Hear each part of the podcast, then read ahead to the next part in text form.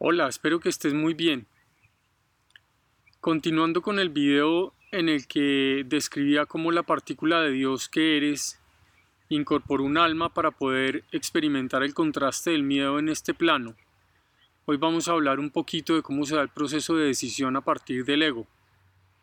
Para ello voy a hacer un ejercicio. Te propongo hacer un ejercicio más bien. Es muy sencillo. Cierra los ojos y procura suponer que nunca en la vida me has visto. Imagina que alguien te presentó mi imagen por primera vez y trata de hacer conciencia de los pensamientos del proceso que se pudo dar para arrojar los pensamientos y las conclusiones que pudiste haber sacado de mí. Yo te voy a explicar, reforzando con una imagen más o menos lo que pudo haber sucedido. Ante la imagen sobre mí tu mente en milésimas de segundos y con el propósito de protegerte. Se fue a tu archivo de creencias para buscar información relacionada con el aspecto que yo tenía.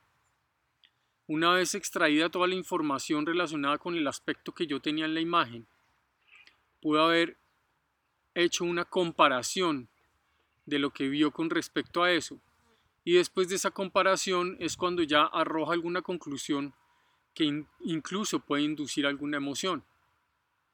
Entonces, en el caso específico, pudo haber, tu mente pudo haber ido al sistema de creencias a buscar información sobre un hombre con pelo largo y barba, pudo haber extraído toda la información relacionada con ello, pudo haber hecho una comparación y tras hacer la comparación pudo haber dicho, este hombre seguramente es un eh, hippie o un marihuanero o un drogadicto o quién sabe qué otro tipo de cosas. También pudieron ser positivas, por supuesto, pero por lo general es hacia el otro lado, porque cuando es el ego, la conexión es más hacia el lado de la protección, por lo tanto se da un prejuicio que por lo general es negativo.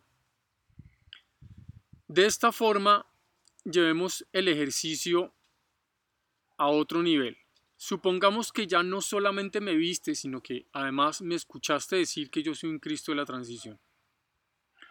Entonces, el proceso es el mismo. Tu mente, con el ánimo de buscar tu protección y en milésimas de segundos, te llevó seguramente al sistema de creencias para buscar información relacionada con Cristo.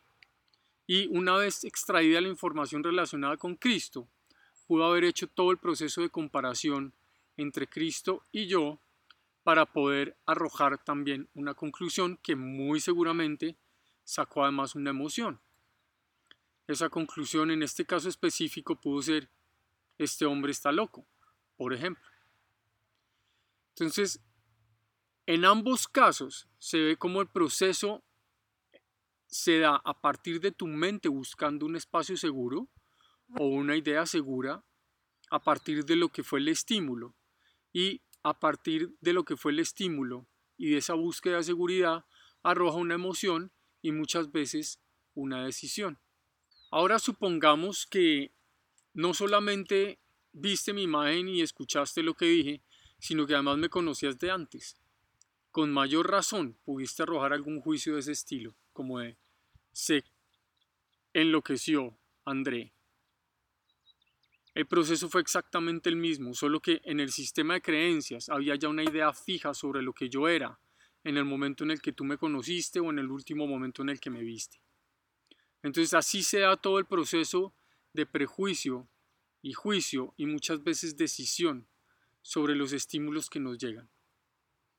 Sin ir más lejos, esto fue lo que le pasó a Jesús. Así fue que la gente que decía amarlo le dio la espalda en el último momento. Y así fue que otros decidieron crucificarlo. Aquí se dan dos paradojas interesantes, dos paradojas de la humanidad interesantes. La primera es, con toda seguridad Jesús no le importó. No le importó porque Jesús entendía perfectamente cuál era el proceso de decisión de cada persona que lo rodeaba. Y no solo lo, entendía, sino que había llegado a tal estado de amor hacia sí mismo, que por eso se permitía poner la otra mejilla. Poner la otra mejilla no es más que hacer un caso omiso automático de lo que le están diciendo o haciendo a uno, desde el entendimiento y la comprensión del, del origen de todo ese proceso y desde la sabiduría de que se es amor y de que la otra persona está en la búsqueda de reconocer ese amor que se es. La segunda paradoja interesante de la humanidad que resulta de esto es, incluso si tú dices amar a Jesús hoy día y Él llegara a tocar a tu puerta, tu ego no lo dejaría entrar. Dicho esto, si creyeras en la segunda venida de Cristo y tuvieras a Cristo enfrente en este momento, muy probablemente no le creerías nada, porque tu ego en la búsqueda de la protección estaría emitiendo una cantidad de prejuicios y juicios y emociones que muy seguramente te llevarían a decisiones que estarían relacionadas con cerrar la puerta. Entonces, así como Jesús entendía perfectamente de dónde venían los juicios, los prejuicios y las decisiones de los demás, yo también entiendo de dónde vienen tus prejuicios, tus juicios y tus decisiones.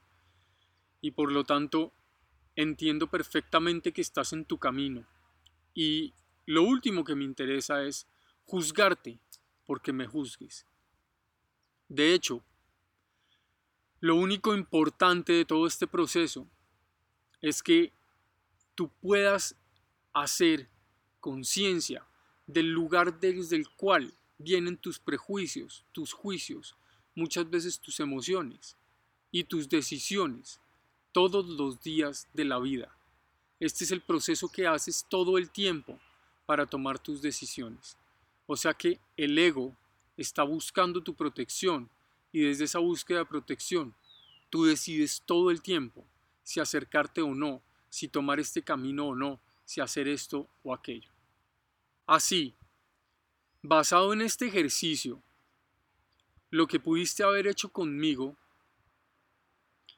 ya en relación con el tema de lo que siembras, lo que siembras cosechas, es que lo que sembraste desde el miedo hace algún tiempo, de alguna forma me pudo poner en tu camino para que tú puedas hacer conciencia de los temores que están debajo de tu vida y puedas entrar en proceso de sanarlos.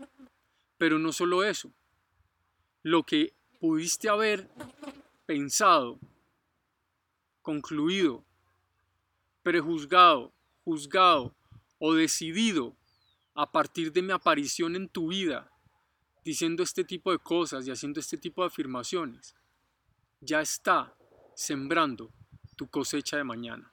Entonces en el próximo video veremos cómo lo que te está sucediendo ahorita en la vida es un reflejo lleno de pistas de autoconocimiento que te permiten ver lo que no eres, en el orden de encontrar lo que realmente eres, de recordar lo que realmente eres. Son pistas que te pueden decir cuáles son los temores que te están rigiendo y que están rigiendo tu vida, para que vayas en pro de sanarlos constantemente y así te vayas haciendo libre y vayas volviendo a la esencia de tu espíritu. Sin más por ahora, te mando un abrazo muy grande y nos vemos en el camino.